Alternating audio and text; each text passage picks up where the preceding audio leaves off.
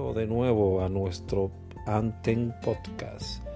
Pero antes de proceder a nuestro nuevo episodio, quiero recordarte que califique nuestro show, califícalo, dale a las estrellitas y dale a clic a seguirnos, como también a la campanita para que te avise cuando haya un nuevo episodio en nuestro Anten Podcast.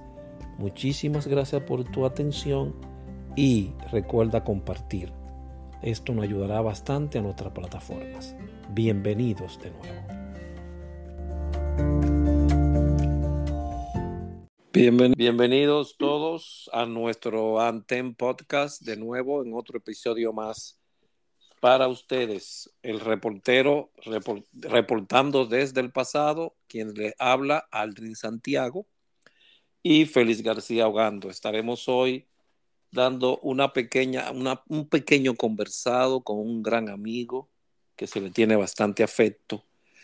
Pero antes de, sabiendo de dónde es, haciéndole lo que siempre hemos dicho, ese reconocimiento, queremos decir que hay un país en el mundo colocado en el mismo trayecto del sol, oriundo de la noche, colocado en un inverosímil archipiélago de azúcar y de alcohol sencillamente liviano como un ala de murciélago apoyado en la brisa, sencillamente claro como el rastro de verso en las solteronas antiguas o el día en los tejados. Nuestro glorioso poeta nacional, Pedro Mil. Bienvenidos, Radios Escuchas. Buenas noches. Gracias, Santiago. Estamos hoy en cabina junto a una persona entrañada, queridísima y muy estimada por todos nosotros. Es una persona muy especial porque no solamente se ha hecho paso contra viento y marea, venciendo las barreras de la distancia y, ¿por qué no?, todos, todas las vicisitudes del pasado con las que teníamos que lidiar esta persona es todo un ejemplo de tesón, de dedicación y de superación. Cualidades mismas que le han convertido ya en una leyenda viva. Estoy hablando nada más y nada menos que de nuestro compañero, amigo, hermano, Horacio Vázquez. Bienvenido. Bienvenido. Bienvenido a nuestra cabina, Horacio. Gracias, gracias, gracias. Muy buenas noches, buenas noches. De verdad que estoy impresionado porque de verdad que estoy con dos grandes amigos que tenía un poquito de tiempo que no conversaba con ellos por tema de distancia. Pero de verdad que esta noche me siento más que complacido e inmediatamente me traslado a aquellos años de los 90, cuando estoy hablando con Aldrin Santiago, y, mi gran amigo también, Félix Jogando. Muy buenas noches. Buenas, buenas noches, Horacio. Gracias por recibirnos y darnos tu tiempo, pero antes decirte que esto es un reconocimiento a tu trabajo arduo, altruista, eh, con paciencia, con tesón y continuo por todos estos años. Y este conversado es para eso, para que puedas expresarle a más personas cuál es tu historial. ¿Dónde se escribe la primera página de Horacio Vázquez? Bien, eh, Horacio Vázquez nace el 11 de septiembre, es decir, soy mes 9, día 11, según mi madre, a las 10 y 20 de la mañana, en aquel pintoresco hospital Cartio Dorjol. Y lo de pintoresco porque el director de ese hospital en aquel tiempo, no cuando yo nací, claro está, pero quien lo fundó y fue su primer director, era médico veterinario. Ahí nace Horacio Vázquez. Santo Padre. Vamos a seguir, después yo te preguntaré qué, qué, qué cosa más increíble esa dualidad, veterinario y crea un hospital. ¿En dónde, en qué poblado, en qué poblado de, ahí de San Pedro de Macorís eh, eh, te crías, creces? Correcto, correcto, correcto. Bueno, pues fíjense, yo nací en la calle Emilio Prudón 17, barrio centro. Es decir, que eh, el, eh, yo ¿no? y estoy a, cuatro minutos de la Catedral San Pedro Apóstol y a, ocho minutos de, del famoso río Iguamo de San Pedro de Macorís, que tiene historias, muchas que contar. Ahí nace Horacio Vázquez en el centro del pueblo. Ok, en, ese, en esa localidad eh, tuviste uno primero contacto con alguna institución que prestara servicio o algo en tus primeros días. Correcto. Te comento que te comento que mi casa materna, que aún existe en San Pedro de Macorís, obviamente, este, mi casa materna está actualmente todavía a cinco minutos del famoso y que todo es eh, salido de la misma ruta, el, eh, los Boy Scout. Este, yo siempre me acercaba a la lindera de su estación, eh, el grupo 23, y veía aquellos jóvenes que se formaban para servir a la patria. Y eso inmediatamente me involucró. Hablé con mi madre e inmediatamente entré inmediatamente al grupo de los Boy Scouts. Duraste Lo de 23 guarda alguna estrecha relación con la serie 23 Petromacorizana. Sí, es, eso es correcto. Eso es correcto. Nosotros somos serie 23. Veo que está muy bien documentado. Muy bien documentado. Así mismo es. Así mismo es. Gracias.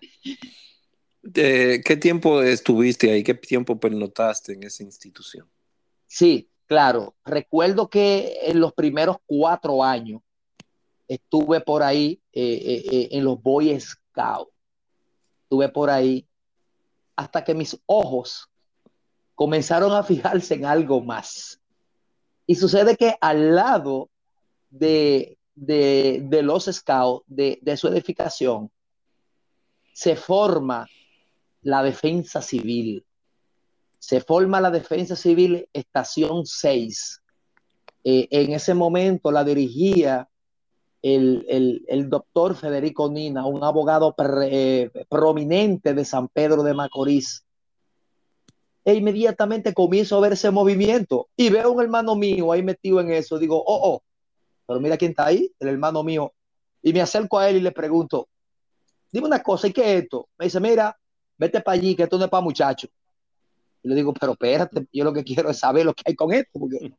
Y comienzo a meter la cabeza y a ver en los vecinos y esa cosa, y yo tomo, y se paró una ambulancia por ahí, yo, pero, oh, ¿y de qué se trata? Entonces, me puse, como dicen por ahí, a ojo visor, a acechar que saliera el vicepresidente Juan Antonio Mateo. Inmediatamente me le acerqué y le dije, Mateo, mire, yo soy hermano de Joaquín. Me dice, yo te conozco desde muchacho, dime. Y le dije, mira, ¿en qué consiste esto? Y me dice, bueno, mira, esta es una institución de, emergencia, de manejo de emergencia. Yo digo, pero como lo he no es de servicio a la patria también, pero aquí es de alto riesgo. Y le dije, Mateo, pero yo, pero yo me quiero meter en eso. Yo quiero, me dijo, espérate, pero es menor de edad. Tú tienes que tener la autorización de tus padres para ingresar aquí. Yo le dije, pero eso es lo de menos. Vamos a ponerlo en eso. Entonces, lo mismo. de, qué edad estamos hablando que tú tenías en esa época? Yo tenía ya 15 para 16 años. Cuando le hice la pregunta a Juan Antonio Mateo, 15 para 16 años tenía en ese momento. Lo recuerdo como ahora mismo. Todo un niño. Sí, así mismo es. Y le dije a mi mamá, mamá, yo me quiero meter en esto porque Joaquín está ahí. Y me dijo, pero háblate con él. Y yo le dije, no, tú sabes que Joaquín es medio roca izquierda. Y me dijo, ¿y qué tú quieres? yo le dije, un papel para que me dejen meter para allá adentro. Y me dijo, bueno, y ese es el problema vamos a meterte ahí, mi hijo, porque yo entiendo que eso no es para nada malo. Y llevé mi carta de autorización y ya por ahí inicia de manera formal mi ingreso a una institución de manejo de emergencia. Dice una amiga mía, eh, me, me, encantó bastante tu relato, que lo que se hereda no se roba. ¿De quién crees tú que te sale esa vena altruista filantrópica, Horacio? Bueno, mira, este, según las investigaciones que yo he hecho a nivel familiar, Sucede que la mayoría de mis ancestros, todos eran, o, una gran mayoría de ellos, todos eran médicos. Todos eran médicos. Mm. De hecho, tenía un, uno de esos antecesores, muy famosos, el doctor París, le decía, se moría por, por servir, por ayudar, por colaborar, por salvar vidas. Y resulta ser que me llamó la atención y comencé a escudriñar. Y entonces, eh, ancestros que tuvieran en instituciones de manejo de emergencia, no tengo ninguna data, pero sí mucha data de que muchos de mis ancestros fueron médicos en ese momento. Ok. Son pocas las personas que se preocupan por eso, buscar la genealogía o genealogía. exactamente como el mapa de la familia años, bastantes años detrás. No, y que, ¿sabes qué? Yo comienzo a coincidir porque yo digo, pero yo soy mes 9, día 11, pero, pero y esto, bíblicamente, cristianamente hablando, se dice que nada tiene coincidencia, que en la vida todo tiene un porqué y que el Altísimo en los, cielos sabe el porqué de cada cosa. Que yo comencé a decir, pero ven acá, es que yo soy una pura emergencia de nacimiento. Interesante. Entonces, ¿qué tiempos, qué tiempo excúsenla, es, ¿qué tiempo pernotas ahí en la, con los muchachos de Naranja? Ok, correcto. Recuerdo que aproximadamente eh, en esa primera etapa, porque lo hice en dos etapas, en esa primera etapa, alrededor de cinco años. Cinco años aproximadamente. Y luego de ahí me comienzo a fijar en otra cosa. ¿Tomaste muchas capacitaciones ahí? Sí, te comento que en aquellos tiempos y en un pueblo, bueno, suerte que estábamos o estamos cerca de Santo Domingo, no como pueblos que están mucho más lejanos. Pero en ese momento las capacitaciones eran muy pocas. Lo que más hacíamos en ese momento era lo que modernamente le decimos rutina, que en, en aquellos tiempos le decíamos mucha física. Pero esa vaina no gustaba a nosotros. Yo era de los que me moría porque me dieran física brinca aquí, corre allá, abajo pegando pecho. Eh, de hecho, en una entrevista pasada y de seguimiento ahí mismo, yo había dicho algo similar, que circa 1980, 1990 temprano, los cursos de capacitación eran contados con una mano y no se, no se colmaba, no se copaba. Alguien hizo un comentario adverso a, este, a este comentario, valga la redundancia, que yo había hecho, pero ahora tú lo confirmas, viniendo desde un pueblo, aunque cerca de la capital, dices lo mismo, o sea, ya como que hay un poco más de base y credibilidad, ¿no? No, no, no, claro, claro, te comento que yo cogí piña, como dicen por ahí a dos manos. mucha candela. Totalmente, eso era lo que había mucho, porque las capacitaciones eran remotas. Y recuerdo que lo que primero vi fue un salto a rapel, ay Padre Santo, Dios mío, con soga de cabulla. Ay, mm. Padre Celestial, tú sí no cuidaste. Mm. De verdad que sí. Eso era lo que había, soga de cabulla. Y yo comencé a, mirar, yo decía, bueno, por aquí voy porque esto es lo que hay. Pero resulta ser, entonces, resulta ser que este, ah, eh, está, ingresó en esos días lo recuerdo como ahora mismo, el doctor Rafael Hernández Lugo, médico general eh, de San José de Ocoa, tenía una clínica aquí en, cerca de Gualey, pero su esposa era de San Pedro de Macorís. Entonces, cuando el doctor Lugo entra a la defensa civil, comienza a dar pinceladas de primeros auxilios, de primeros auxilios básicos, de eh, que era la famosa respiración de boca a boca en aquel tiempo, porque ni siquiera le llamamos de salvamento, porque no conocíamos el nombre adecuado. Y yo comienzo a mirar todo eso y el tema de, de la fractura y digo, pero no, pero estaría está bien, está bien. Y me hice asistente del doctor Lugo. Me hice asistente de él porque esa área me llamaba bastante. Entonces comencé a sacarle un poquito los pies al área de rescate con cuerda o rescate con cabullo, como le quiera llamar, y comencé a declinar hacia el área de primeros auxilios, que eran charlas que se daba. En aquel momento recuerdo que uno agarraba y acostaba a alguien en el piso. Ay, señor. Pero eso era, eso era tan bonito en ese tiempo, yo lo recuerdo. Cuánta, cuánta humildad y cuánta. Ay, Dios mío. Pero por ahí comenzó el tema. Ok. Entonces, ahí, ¿qué tiempo duras siendo asistente de ese doctor? ¿Cuánto impartiste más clase? Y recordarle que en esa época, lo, la último en cuanto a RCP era respiración de, de boca a boca. ¿Me entiendes? No, no, no, no, claro. Perdónenme ustedes, señores. Sí, llegamos sí, a pegar sí. la boca de gente. Porque vamos a estar claros de eso. No, no, no. Eso tenemos que tenerlo claro. eh. Aquí llegamos, llegamos, llegué, Horacio. Llegamos a pegar la boca de la gente para que la gente no entendiera. Entonces yo duré con Lugo lo que duré en la defensa civil. Fui siempre su asistente, realmente todo el tiempo. De hecho, me consiguió un permiso, porque me dijo, pero a ti como que te gusta esta área, Horacio, y me consiguió un permiso, una carta, y esa carta yo la llevé al hospital Jaime Oliver Pino de San Pedro de Macorís para que se me permitiera a mí estar en la emergencia de ese hospital para comenzar, comenzar a aprender algunas técnicas propiamente del área. Me dijo, no, no, y, y, y recuerdo que, que, me dieron el visto bueno y, estuve en ese hospital bastante tiempo aprendiendo ahí en el área de emergencia, pero tuve todo el tiempo como asistente del, del doctor Lugo, todo el tiempo, hasta que me dio la oportunidad. Me dijo, mira, viene, una, viene un grupo de San José de Ocoa, y ahí viene la gente de la Defensa Civil, la Cruz Roja y eso. Yo entiendo que tú puedes hablar de fractura, Horacio, porque tú lo veo que lo expresas muy bien. Y ese fue el primer tema que él me asignó, el primer tema que me monitoreó, bueno, monitoreo de aquellos tiempos, lo recuerdo. Y recuerdo que lo que había era una camilla de guardia. Yo no conocía la camilla de trauma, eso yo no lo conocía en el momento. No lo conocía, era con la camilla de guardia, la camilla militar. ¿En qué y, año estamos hablando de eso? Eh, en los años 93, aproximadamente, 1993, de esa fecha que estamos hablando.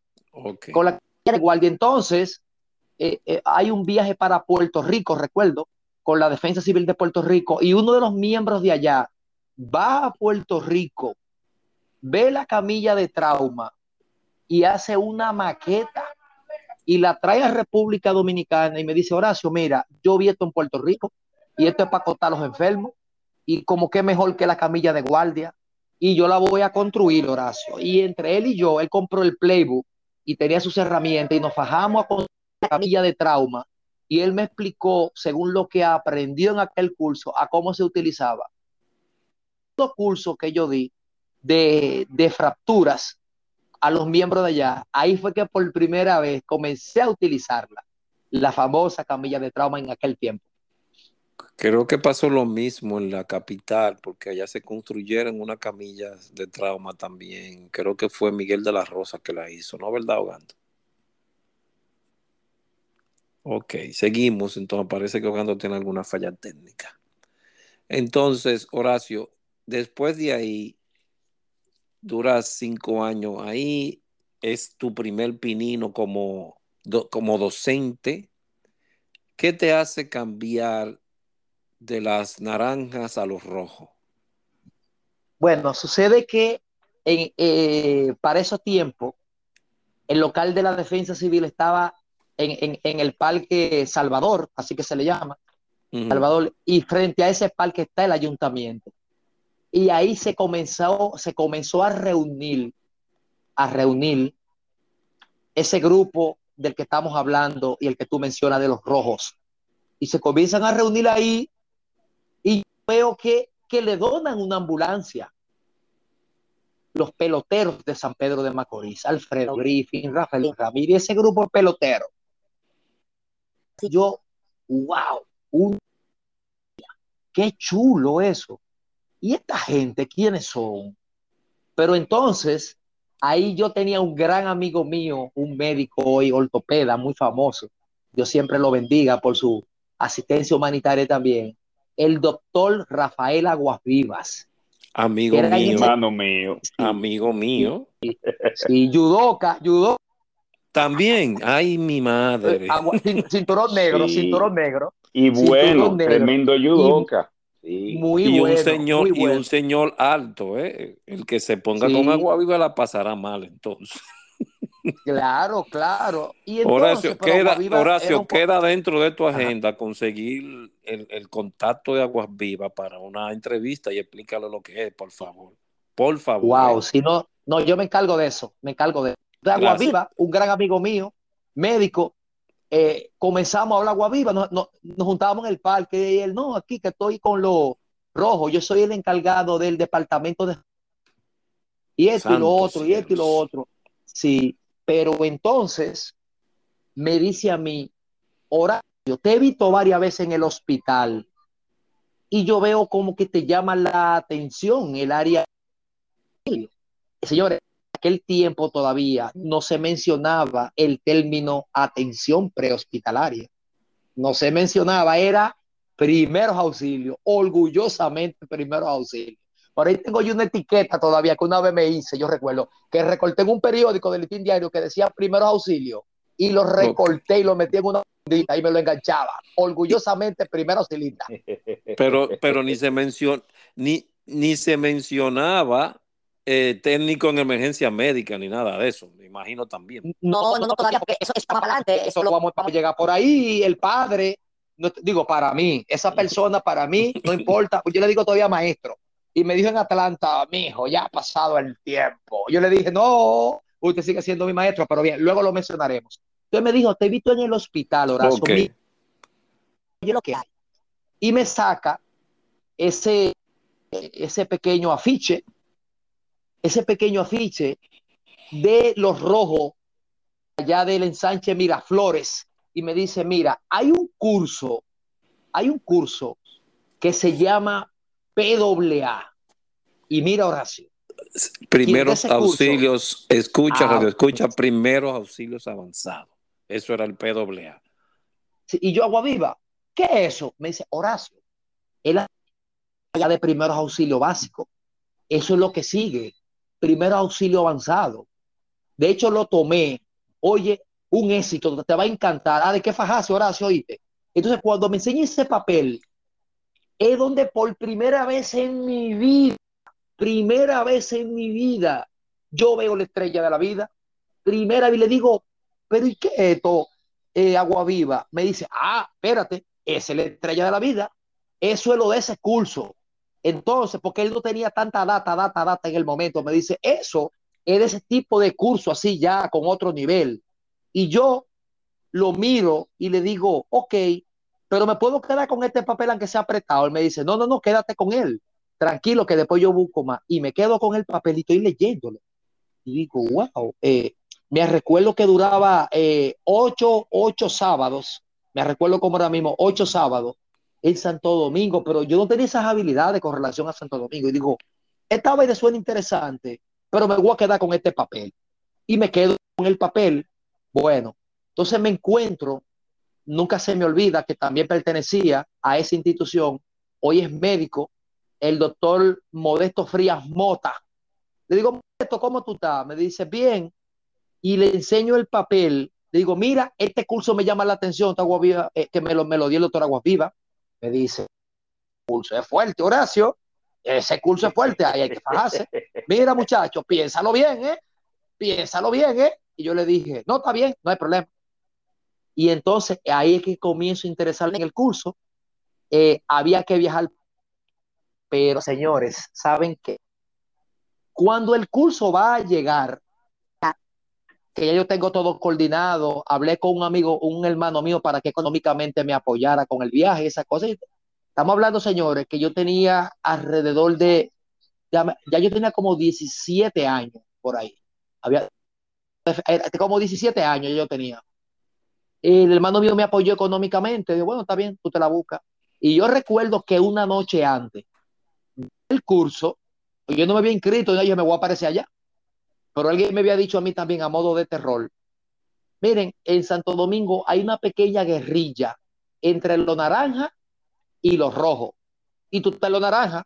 Eh, bueno, ¿y qué te garantiza a ti que te van a aceptar? Yo dije, bueno, después que yo te allá, aunque sea de rodillas, yo me tiro porque yo quiero aprender eso. Y ya yo tenía todo coordinado. Pero una noche antes le digo al hermano mío, mira, préstame tu motor. Un motor de esos que le decían lo de T. Yo no sé si ustedes se recuerdan de ese tipo de motor. claro que sí. Claro. Y, y préstame ese motor que voy a llegar a comprar unos pedazos de pizza. Me dice, vete, pero vende una vez. Y recuerdo que me tenía pantalón largo, pero estaba en chancleta. Se me olvida. Y cuando salí de mi casa, ahí mismo en el barrio, se me atravesó un perro de una vecina y lo demás historia. Rodé como la agrupación de Monchi, como dicen por ahí, al piso.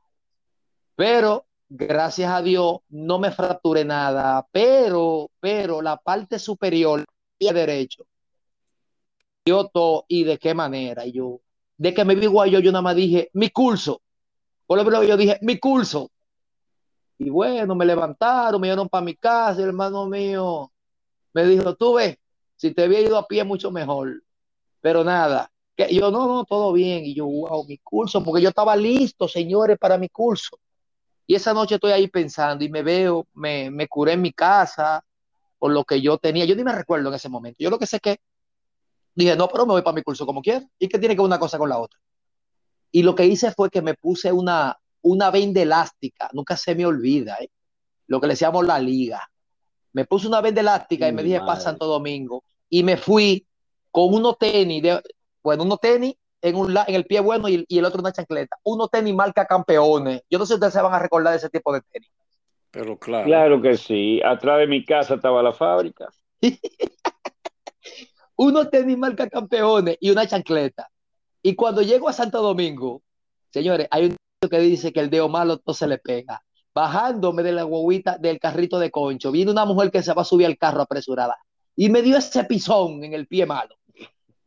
Qué barbaridad. ¡Wow, wow, wow! Y ahí comencé un, un, un pequeño sangrado capilar, obviamente. Y cuando me vi así como tocho reteado, digo, no, no, no, espérate, yo voy a seguir para donde yo voy, porque y entonces y yo tenía una mochila color rojo, recuerdo ahora mismo, y le pregunto a alguien porque yo no sabía, Señor, ¿cómo yo llego al banco de sangre del ensanche de Miraflores? Y me dicen, eso es muy fácil, hijo, mira, oye lo que tú vas a hacer ahora.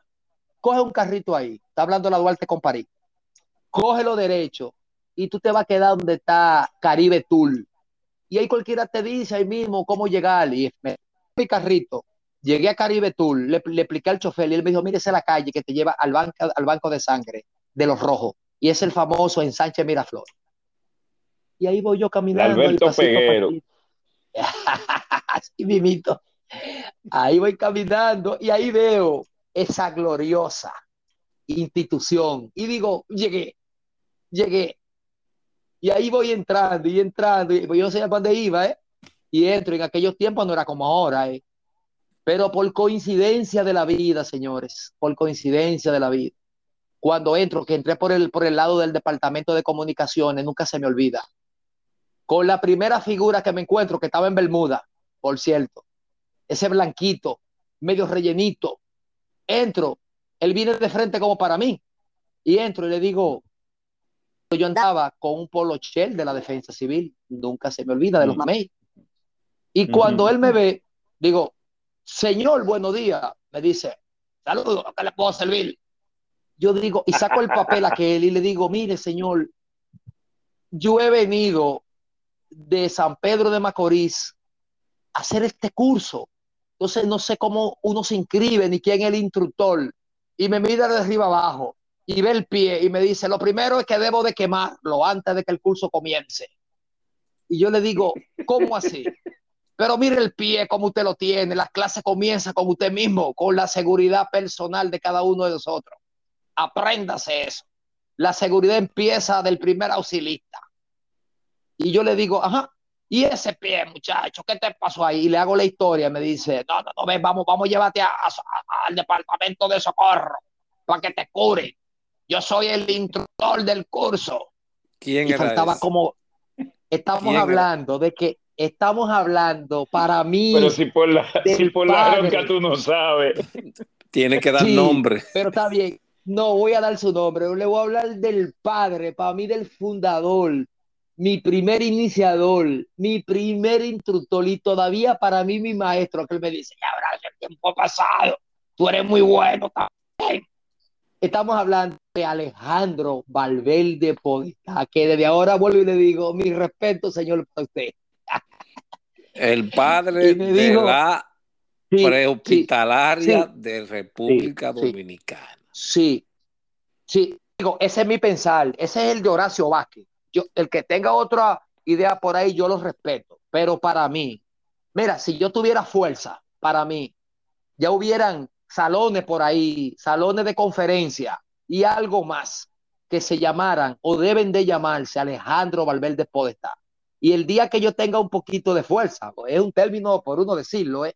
donde yo pueda, ese nombre va a estar colgado, porque no puede pasar por desapercibido, indiscutiblemente. Ese padre, ese padre, inicialmente forjador, actualizador de los primeros cursos de atención prehospitalaria del país, aunque tuvieron otro nombre, pero de ahí inicia.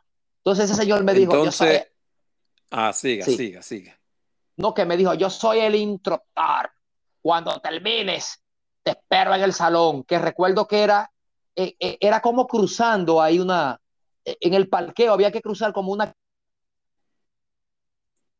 estaba de, de capacitación. Entonces, Después que me curaron los muchachos, que todo el mundo me veía como medio extraño, de hecho uno me dijo, nunca se me olvida, pero mira, y te autorizaron los jefes tuyos para venir para acá, porque tú terminas cancelado. Yo le dije, no, es que aquí hay que aprender, señores. Esto es de conocimiento, esto no es de secuestro de informaciones, porque ahora que hablé de secuestro, aparte de que la capacitación era mínima en los pueblos, los que la tenían medio la secuestraban. Y lo dejo hasta ahí. Entonces, cuando llego al salón de clase, wow. El primero que está ahí, mi gran amigo Ramón Pérez Riché, eh, eh, hijo de Ramón Pérez Martínez, nunca se me olvida. Pérez Riché estaba ahí y también me miró. Eh, y yo de, le dije, de instructor, de instructor no, o como no, participante. No, no, como, no, como alumno, como alumno también, como okay. participante. Él y yo fuimos de la misma promoción. Fuimos de la misma okay. promoción, él y yo sí. Entonces, fue lo que me dijo, salón, venga y entre, siéntese ahí. Y en una esquina alcanzo a ver, que por el primera vez fue que lo vi también, a Ramón Reyes, alia Monchi. Chiquito, bajito, buchón, y ahí lo veo que está hablando con Alejandro Valverde, y por primera vez lo veo.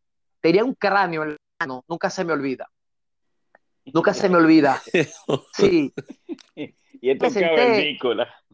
Sí, cuando me senté ahí, eh, lo saludo, adiós, adiós, y me dijo, ¿cómo estamos? Así mismo, y ahí cerró todo, ¿cómo estamos?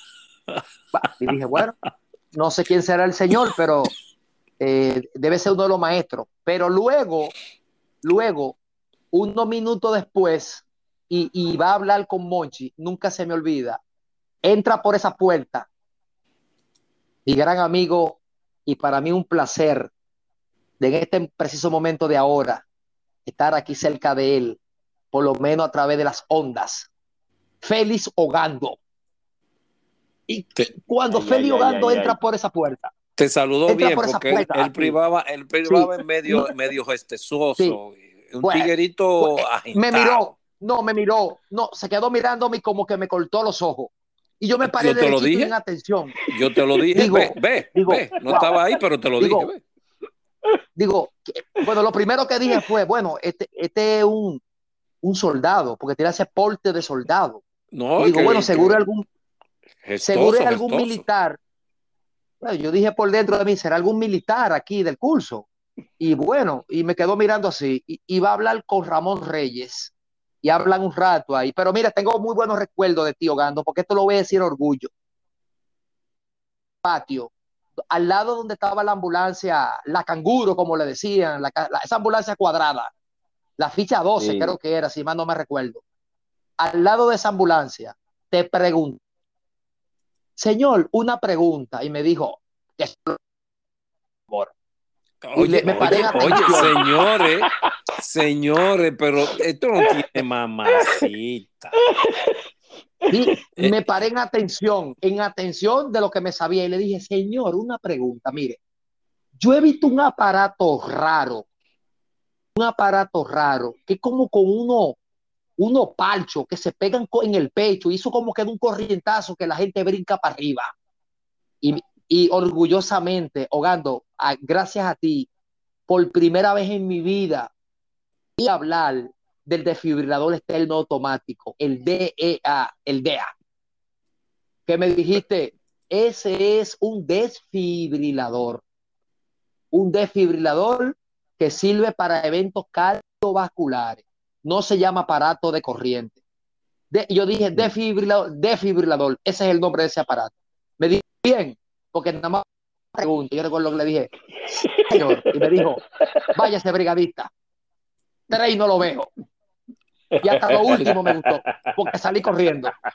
Una gente Ese honor de que, le hablara, de que le hablaran uno así.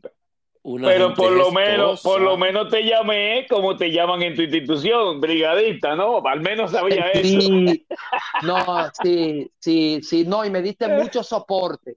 Sí, me diste mucho soporte cada vez que me veía en aquel patio todavía. Me diste mucho soporte.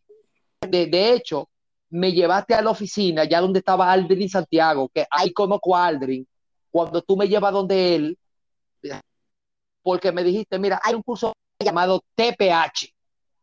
Nunca se me olvide el TPH. Nunca. Eh, trauma prehospitalario. Prehospitalario. Una versión, una versión huyendo el TPH, porque yo sé que había que poner otro nombre, era una versión del, del, del BTLS en ese momento, era un inicial, porque yo entiendo, porque el curso de PWA, sí. Permíteme una pequeña acotación ahí, era la época en que todos los jorocones, instructores, organizadores de BTLS, capítulo República Dominicana, estaban en desbandada. Y yo argumentaba y peleé bastante con nuestro padre Alejandro Valverde que debíamos por lo menos institucionalizar algo similar, que no le llamásemos BTLS, pero necesitábamos que la camada de, jóvenes que venían subiendo tuvieran acceso a algo más que primer auxilio avanzado, porque ya los primeros auxilio avanzados, yo entendía, estaban quedando cortos con las eventualidades que encontrábamos en el día a día. Y ahí entre Alejandro y yo cocinamos el nombre TPH. No, correcto. Además, además también, además también, Horacio, que eh, todavía hoy día eh, esos cursos son un poquito cariñosos. Y lo que se buscaba tal vez era abaratar, abaratar costos para el voluntario pudiera tener acceso a ello, porque vaya, estamos hablando en aquel entonces de un buen dinero y caramba, vaya, no, era fácil conseguir. No, y entiendo otra cosa. Ya un instructor de, de la NINT, de los capítulos de trauma como PHTLS, uno entiende lo que son las acreditaciones y uno entiende, claro, justamente lo que son y hay que respetar el nombre de los cursos. Entonces, en ese momento posiblemente todavía no había llegado la acreditación a República Dominicana y había que camuflajearlo. Eso yo lo entiendo al final de la jornada. Igual que el PWA, señores, que no es para mí lo contrario. Aquel manual que era de color marrón por fuera, que no se me olvide, esto que lo está guardado por ahí. Ese era un famoso, un curso de INT como cualquier otro, ese era un, o, o, TUN, como le llamaría en otros lugares para México. Ese era un técnico en emergencia médica como cualquier otro. Era un, eh, para mí, eh, estaba bien avanzado para la época, bien avanzado. Pero yo recuerdo que colindaba con un letrero que estaba en socorro que decía, nunca se me olvida, ¿eh? porque llegué a tirarle una foto con una cámara de rollo para imprimirla, pero wow, siempre esa foto salía mal. Cruz Roja Mexicana es atención prehospitalaria. Wow, nunca se me olvida ese párrafo. Sí, Entonces, eh, socorrita, se me está saliendo del tema. ¿Usted quiere recibir física ahora mismo? Pues sigue en el tema, porque me está brincando mucho, socorrita, ¿ok? adelante. entonces, Horacio, eh, eh, ¿qué tiempo? Entonces terminas el curso, ¿era factible para ti llegar todos los sábados allá? Porque, vaya, estamos hablando de que tú estabas yendo con tu propio peculio. podía... Factible, verdugo, pero tú no oyes que cuenta que se monta en una guagua en San Pedro, llega a la, capital, a la Duarte con París, ahí tiene que hacer 50 mil saltibanqui para llegar a Miraflores. No, no, no, pero estoy hablando, estoy hablando del dinero, dinero, es decir, para, porque dime, entonces tiene que comer allá. dime, ¿cómo fue esa, esa partecita? Ah, ya entiendo. ¿Dónde pernoctaba? ¿Cómo consiguió los enlaces para pernoctar? Sí, eh, sí, es verdad. Exacto, exacto. No es tan fácil la jugada, ¿no? Eso, eso es correcto, eso es correcto. Yo recuerdo que mi primer lunch conmigo en la Cruz Roja, eh, en aquella institución, honorablemente, muy bella, muy bella, Olga. Pérez Riché me dice, ven, siéntate aquí, vamos a comer juntos. Mi primer lonche ese mediodía, yo tenía un par de pesos para ir al colmadito que estaba en la esquina, pero él compartió conmigo que el primer lonche, lo recuerdo. Entonces, ah, de ahí en adelante, pues yo siempre compraba en el colmadito, me comía mi pancito con mantequilla, mis refresquitos, porque tantos recursos no había.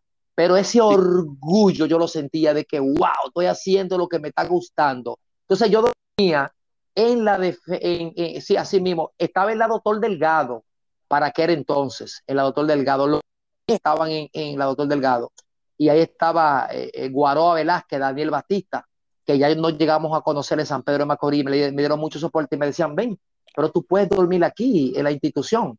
Y entonces, pero no habían tantas condiciones, el tiempo más el deseo, sí. Entonces yo lo que hacía era que no me regresaba a San Pedro de Macorís el mismo día, sino que me iba y pernotaba en aquella institución de los mamey, para estar metido como en el ambiente, y si había emergencia, hasta salí con ellos. Lo recuerdo como ahora mismo, que de eso se trataba. Entonces, sí, sigue, sigue, sigue, sigue, No, entonces, entonces, eh, en lo logístico, eh, hacía lo que se podía, honestamente hablando. Yo, yo, vengo de familia humilde, de San Pedro de Macorís, y notaba allá en, en, en, los mamey, que para aquel tiempo estaba en, la Doctor Delgado. Entonces, ¿se te hacía difícil llegar desde San Pedro por el, el, aspecto dinero. ¿Cómo llegabas a la capital? No, bueno, no, mira, eh, eh, tengo un hermano, Kelvin, lo aprecio bastante. Kelvin siempre me apoyó a mí eh, cada vez que yo decía entrenar. Y cuando yo hablo de mi hermano, tú dirás, ¿y qué pasa con los otros y tu padre? Sucede que mi papá vivía en Nueva York. nosotros somos cinco varones, no hay hembra. Cuando mi papá se fue para Estados Unidos, ese hermano mío llamado Kelvin fue que cogió las riendas de la casa. Producía a su nivel en ese momento y cuando yo le decía, mira, yo necesito para, siempre me decía, toma, toma, y me daba un menudito acorde a lo que tú gastabas en pasaje, de ida y vuelta, y dos o tres pesitos más para tú comer alguna tontería. Que yo al final de la jornada, yo, lo que quería era hacer mi curso. Y en la noche, recuerdo que, que eh, comía en los mamey de lo que se hacía. Arroz con pica pica era lo más común en ese tiempo. Sí, te pregunto porque estamos hablando de San Pedro, que no es un, una, un pueblo una o una localidad no tan lejana de la capital, y aún así, para eh, Horacio recibir docencia, tenía que hacer un esfuerzo magnánimo, y era para, para una simple cosa, ayudar.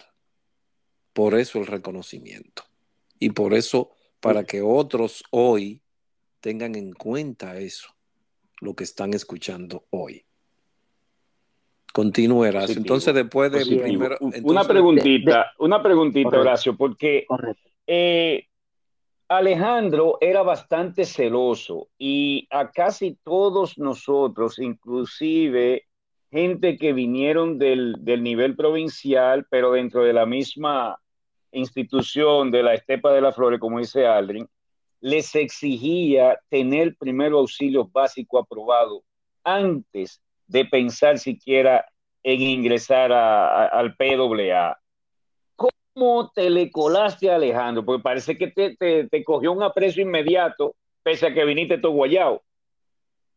Eso es correcto. Mira, sí, recuerdo que él me preguntó, pero no mostré ninguna documentación en ese momento. Me preguntó, conocimiento de P a B. Y le dije, sí, ya el manual lo he leído varias veces y, tengo algunas ideas. No le digo, señor, que lo domino todo, pero en verdad quiero expandir. Y dijo, bueno, te vamos a dar la oportunidad entonces. Así fue. Horacio, ¿quiénes fueron, a pesar de Valverde, quiénes otros participaron en el curso de PWA? Porque era una docencia colegiada. ¿Quiénes más que tú recuerdes estaban ahí? Como de promo, o De esa promo, bueno, mira, bueno, de la promo, primeramente como participante, recuerdo los rostros de, de Pérez Riches y, y, de, Pablo Smester, pero estoy hablando, no, de, estoy hablando del cirujano, no del emergenciólogo, ¿eh? Ese, son, dos hermanos. José Smester, José Smester. José, José, mi, hermano, sí, lo estimo bastante. A veces nos, nos escribimos, sí. Él fue mía, también estamos hablando como participante. ¿eh? Él, Pérez Riché y los otros de verdad que no los recuerdo. Como instructores estuvieron Ramón Reyes, Ramón Reyes y Alejandro Valverde Podestá. De verdad que no recuerdo si hubieron más instructores en ese momento, pero de Ramón Reyes sí lo recuerdo, que dio, dio un tema, pero el 80% de las clases lo dio el ministro Alejandro Valverde Podestá. Y Ogando, ¿tú recuerdas alguno de ese, de ese curso? Bueno, todo dependerá de la época, porque las primeras versiones Alejandro daba 100% su teoría y se apoyaba en los BTLS de la época, que éramos Van Troy, eh, Alexis Medo, mi persona y uno que otro de los eh, veteranos de la institución. Pero ya según fueron avanzando y conforme él fue creando más instructores de PWA, el curso, sí, como tú dices, terminó siendo muy colegiado en, que, en el cual Alejandro daba los tres temas más fuertes o cuatro temas más fuertes y cada uno de nosotros tenía un tema, pero tengo que, debe, necesitaría precisar la, la, época en que, o el año exacto en que Horacio eh, tomó su curso para poder decirte quiénes estaban en ese momento. Ok, entonces Horacio. Sí, lo recuerdo, lo recuerdo. Horacio, después de ese PWA, Sí, recuerdo la ¿qué, qué, qué, otro, ¿qué otro curso tomaste? O dime la fecha del PWA, a ver si yo cuando recuerdo. Sí, lo, mi Fue 1994, fue mi PWA. Noviembre, diciembre, así lo recuerdo, ¿eh? Noviembre, diciembre del 1994. Y me vine a graduar un 8 de, de mayo del siguiente año. Lo recuerdo como ahora mismo. Ok. entonces, me eh, Ogando, ¿puede decirlo cómo fue? Ok, Horacio, entonces, ¿qué era lo que iba a decirme? Sí, bueno, que me, me, me gradué un 8 de mayo del siguiente año, o sea, del 1995. Y otra pregunta que tú me hiciste a mí, ¿qué otro curso hice para ese entonces? Entonces ahí yo para los rojos, lo decido porque digo, espérate, los rojos están bregando más con esta área y es lo que a mí me interesa. Entonces me pasé para los rojos en San Pedro de Macorís y entonces eh, comencé a rozarme más con el ensanche Miraflores de Santo Domingo. Te voy a visitar a ti, no se me olvida. Y tú me dijiste a mí, mira, van a dar este curso. Los cursos son los siguientes. Manejo, manejo el, el MAVA, MAVA, manejo de vía avanzada, y, y, RCP para proveedores de salud. Instructor, el doctor Ramos Reyes, alias Monchi, en el club de los Boy Scouts, eh, allá abajo, bueno, en la sede central de los Boy Scouts. ¿De acuerdo? Ese curso lo vi, bueno, tú fuiste que me lo enseñaste, y entonces lo mismo, me regreso a San Pedro de Macorís, hablo con mi hermano, me da recursos, que siempre me apoyo, lo dije, y hago el MAVA y hago el, el, primer, eh, el, el RCP para proveedores de, la salud, que me recuerdo que tú fuiste instructor hogando en ese curso, y ahí estaba el doctor Correa, este muchacho de Correa International, y recuerdo incluso que nos fuimos a cenar una noche al expreso Jade, creo que de la López o la Abraham Lincoln, algo así recuerdo. Eso quiere decir que para esa época, aparte del PWA, me hice el MAVA y el para proveedores profesionales de la salud. Ok, juntando todos eh, Yendo entonces un ching atrás para responder la pregunta no respondida, Allen.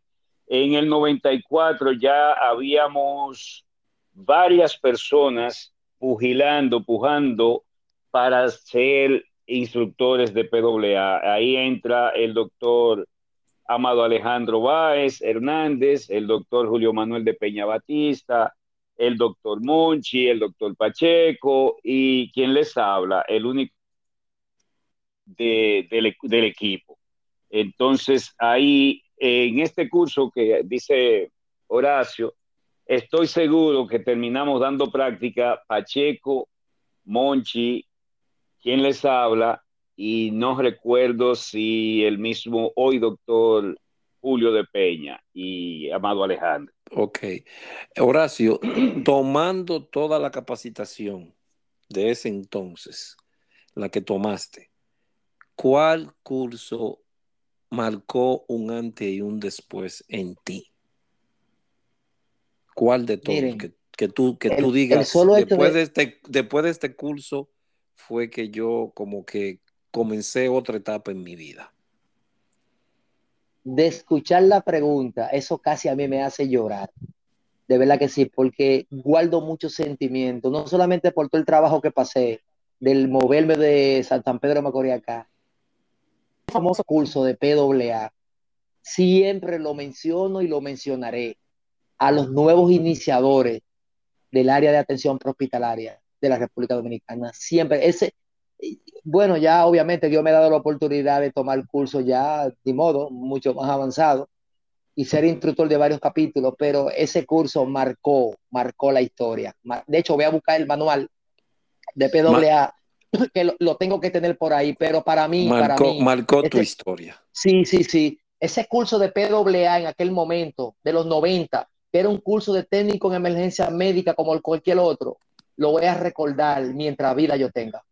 El, manual exactamente decía así, técnico en urgencias médicas, porque era TUN, traducido de el técnico en emergencias médicas americano, que lo traducieron los mexicanos y comenzaron a impartir ese curso, y Valverde consiguió ese manual. Es decir, que sí hubo un técnico en emergencia médica mucho antes de otros. Correcto. Así mismo es, hermano. Eh, Tremendo curso. Entre, entre los temas de venoclisis, oxigenoterapia y reanimación, este curso se ponía a la sazón en el escalón número dos de técnico en emergencia médica americano le faltaría un poco más de farmacología y lo que hoy dicen estar eh, teorizando al, nivel molecular, es la, la frase que usa mucho hoy día. Tienes que saber lo que está pasando a nivel molecular, cosa que yo nunca compartí, pero eso es lo que se dice. So, así de fuerte era ese manual. Eso es correcto, eso es correcto. Pero mira, Entonces, eh, para, eh, eh, termina, Horacio, ok, termina. El que, el que tomó ese curso, el que tomó ese curso, modestia y aparte, resolvía, resolvía. Quizás no tenía la fisiopatología tan exacta y no se ve quizás lo que era una mitocondria, un ATP, pero resolvía, porque aquel manual hablaba no solamente del shock, sino lo clasificaba en los niveles, lo recuerdo como ahora mismo. Ese curso para esa época, eh, para mí, digo, estoy hablando por lo que yo pienso, para mí era excelente. El que tomó ese curso en aquella vez resolvía. Horacio, dentro de las personas que tuvieron en tu capacitación, en, tú dándote clases a ti, eh, con las personas que rozaste, con los comandantes que te, que te dieron física, y, eh, abarcando todo ese grupo de personas, ¿hubo alguien en especial que influyó en tu persona que hasta el día de hoy? Tú lo reconozcas hoy y digas, esa persona influyó en mí. Sí, claro, mira, hay muchos que tengo que darle las gracias, eh, incluyendo ustedes mismos que me, que me apoyaron, ¿ok? Claro que sí, pero como tú hablas de marcaje, marcaje es indiscutible, que voy a hablar siempre de mi padre, Alejandro Valverde Podestá. Me marcó, me marcó, me marcó, me marcó, me marcó. Alejandro no solamente me, sino que fue mi asesor, cuando Alejandro se iba para los Estados Unidos, yo fui a su casa en la Sarasota, nunca se me olvida. Y aparte, regaló un paquete de revistas, de esa de IMS, lo recuerdo. Yo estaba haciendo un manual sobre el protocolo de ambulancia y él medio me lo asesoró. Dije, eh, Alejandro, ¿tú crees que estas son las clasificaciones? Y medio como que los ojos se le aguaron y me dijo, wow, de verdad que oye, te ha salido. De verdad que no solamente me mostraste buena destreza como técnico primero auxilista, hablando de que quieres hacer manual y quieres libro. Es verdad, mira, esto está bien, esto está bien, investigate eso, ya también asesoró ese pequeño manual de protocolo de ambulancia. Para mí, yo le guardo mucho respeto y de verdad que no importa ya la persona con la que yo me roce, eh, seguirá siendo mi maestro por, por los siglos de los siglos. Ok, ya, bueno, Valverde lleva un rating bastante alto. Cada entrevista que se hace aquí ha sido mencionada. Hemos hecho 15 y ha sido mencionado 18 veces.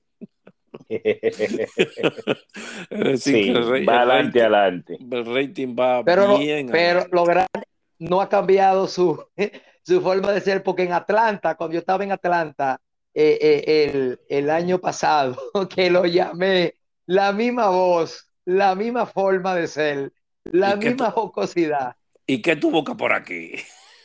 Eh, muchacho, pero, pero ¿y tú estás vivo todavía? Digo, él me da seguimiento, que, pero, pero tú estás vivo todavía, muchacho.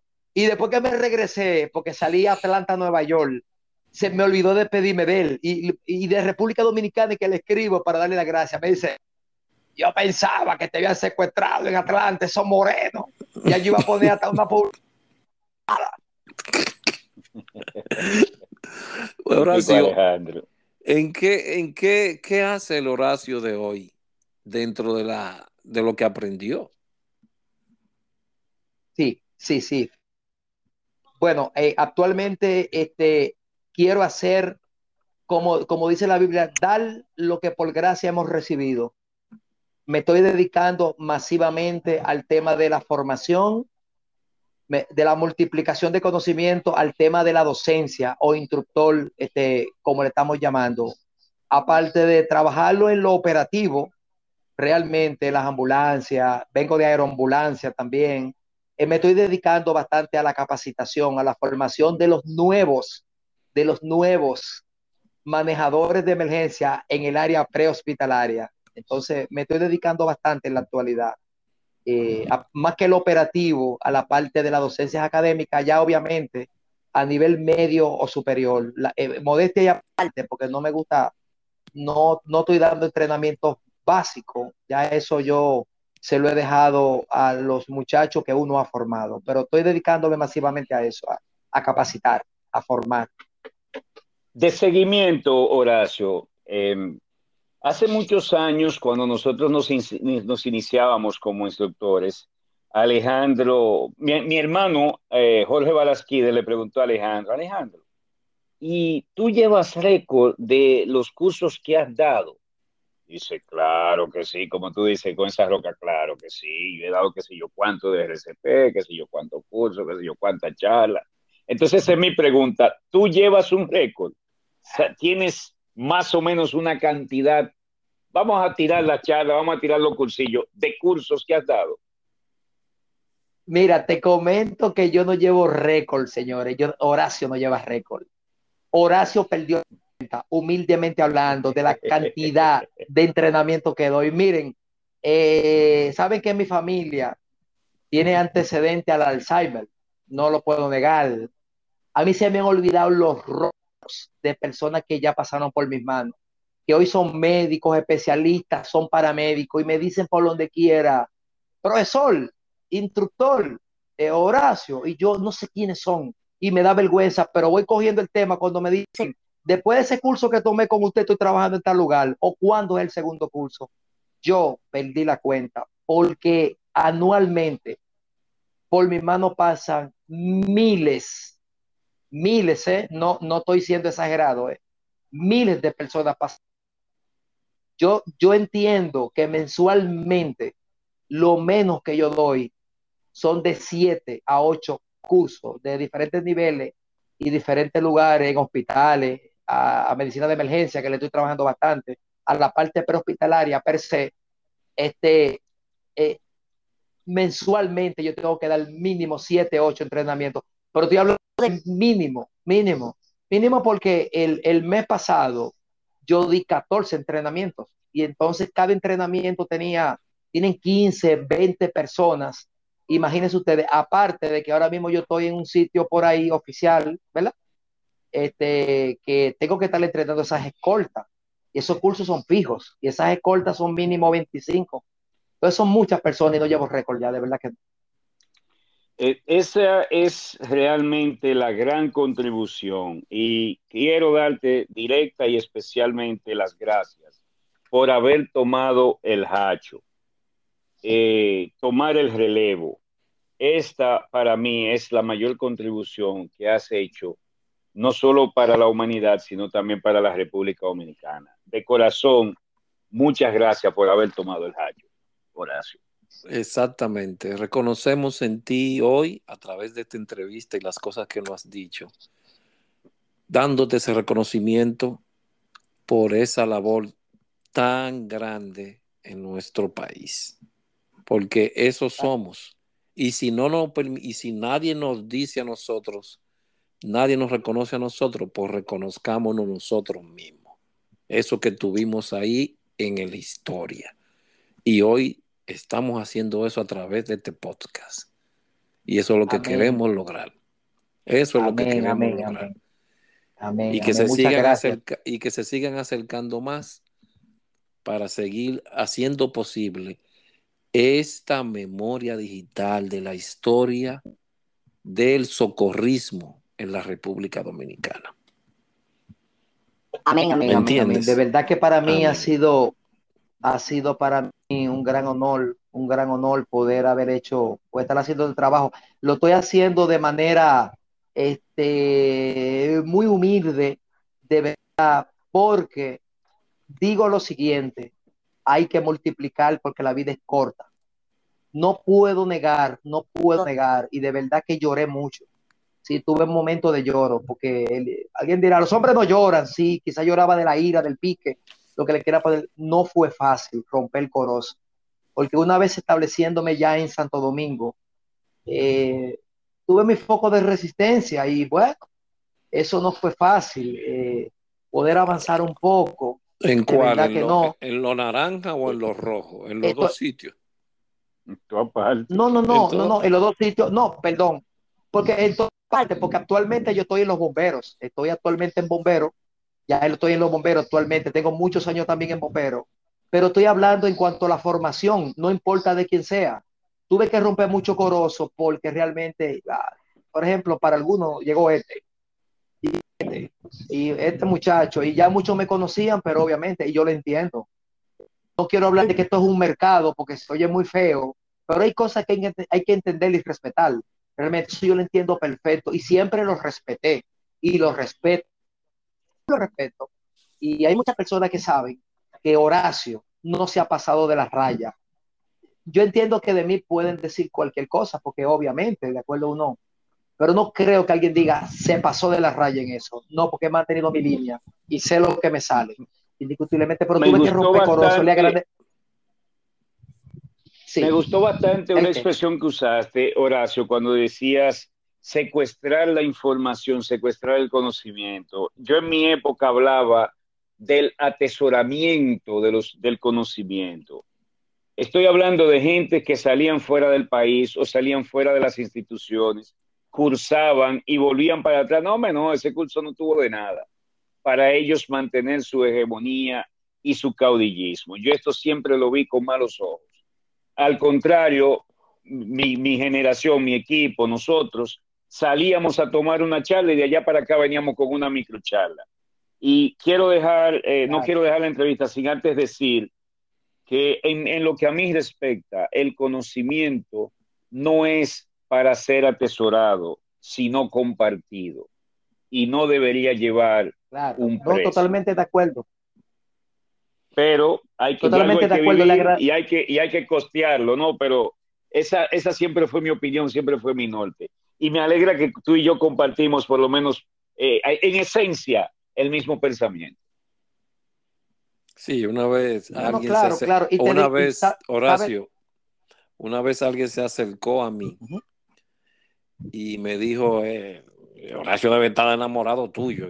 ¿Por qué? Ese hombre nada más habla de ti, que los manuales, que la cosa. Y, ¿Cómo? Y yo dije, vaya, y esa persona, no hablamos tanto, yo no sabía que tenía ese concepto de mí, pero eso es que era, teníamos el mismo pensamiento, porque escribirlo, hacer el manual, era también transmitir la información. ¿Cierto? ¿Me entiende? No, no, claro. Y, y el respeto a ustedes, porque el respeto siempre eh, debió de existir. El respeto a Alejandro Valverde Podestá, a Ramón, a Félix Hogando, a Aldrin Santiago, yo los encontré ahí y, los respetaba y los respeto. Los encontré ahí. Yo no vine a desplazar, yo vine a ser parte de un equipo. Y mi llegada a Santo Domingo, que quien primeramente me abre los brazos, es Edwin Oliver en el Centro de Operaciones de Emergencia. Me abre los brazos y le agradezco bastante porque me dijo, ok, ponte a mi lado. Recuerdo y, dale para adelante. Y, y, voy a decir esta información, pero él lo sabe y lo sabe Atahualpa Rick David, porque voy a mencionar con nombre y apellido en este momento. Horacio Vázquez no fue quien trajo a República Dominicana el curso de First Responder, hoy conocido eh, eh, EMR y Emergency Medical Response en los Estados Unidos, el curso de primer respondedor ante emergencia médica. Yo no fui que lo traje a República Dominicana. Ahora bien, cuando ya yo llegué a Santo Domingo, ese curso estaba sepultado, estaba lleno de escombros, y cuando yo lo conocí, lo instructor y dije, pero espérate una cosa, ya tiene que cambiar el nombre a brindar primeros auxilios, vamos a brindar la atención hospitalaria, ¿eh? que es el curso de First Responder, que cuando lleguen los mamey a la calle, los rojos a la calle, ellos dan primeros auxilios. El curso de primer auxilio comunitario, ellos dan asistencia prehospitalaria, que porque el primer auxilista inmoviliza con un cartón y dos pedazos de tira, pero en el 2019, en el 2020, 2021, es un el tiempo ha cambiado. Entonces también el término debe de cambiar y ir a los nuevos tiempos. Y cuando quise plantar el curso, tuve foco de resistencia. Hay gente que me decía, viene a inventar lo que por muchos años está listo. Y estoy imitando, no es que se quiere, me quiero aparecer Alejandro, no fue Alejandro, de, entre los que me decían así, ya tú vienes a inventar, porque este primer auxilio decía, no, es que el término tiene que cambiar, señores. No podemos manejar ya un folletico, no, tenemos que irnos a este nivel ya el, respondedor inicial tiene que conocer someramente lo que es una rimbia, someramente, ¿eh? tiene que conocer lo que un BBN, tiene que conocer lo que es este, eh, una hemorragia sanguinante. Entonces me fajé a romper coroso, ¿eh? porque a lo primero decían, eh, y eso se va a dar. Y yo, donde yo iba a dar un curso, si me invitaba, mira, queremos que tú me des un curso de primero lo básico, yo decía, no, yo no, ya, yo no doy curso de primero lo básico me perdonan, te voy a recomendar a fulano, fulano y fulano. No es que lo quiero contigo, yo le decía, ya yo tomaron curso de primer auxilio, sí, mira, el curso que te ofrezco es este que está aquí, este que dura 40 horas. Y eso, digo, vamos a hacerlo para que ustedes vean. Y comencé al pasito y a promocionarlo. Y el Facebook nos ayudó y a promocionarlo. Hoy en día, hoy en día aquí se habla del curso IEMR o primer respondedor, que repito, no me voy a dar ese bombo de que yo lo traje a República Dominicana. Ahora, de que lo actualicé y lo desescombré y comencé a la República Dominicana, lo que me, me dieron seguimiento saben que esa es la realidad. Bien, Horacio, queremos darte, Horacio, queremos darte la gracia por tu tiempo, por tus recuerdos, por tus memorias y te repetirte otra vez que este es nuestro reconocimiento a tu trabajo. Por eso queríamos hacer contacto contigo y gracias por prestar atención cuando te envié el mensaje por Facebook, respondiste de inmediato y estuviste y dijiste, aquí estoy presente. Tuvimos algunos fallos para que lo sepan las personas que nos están escuchando.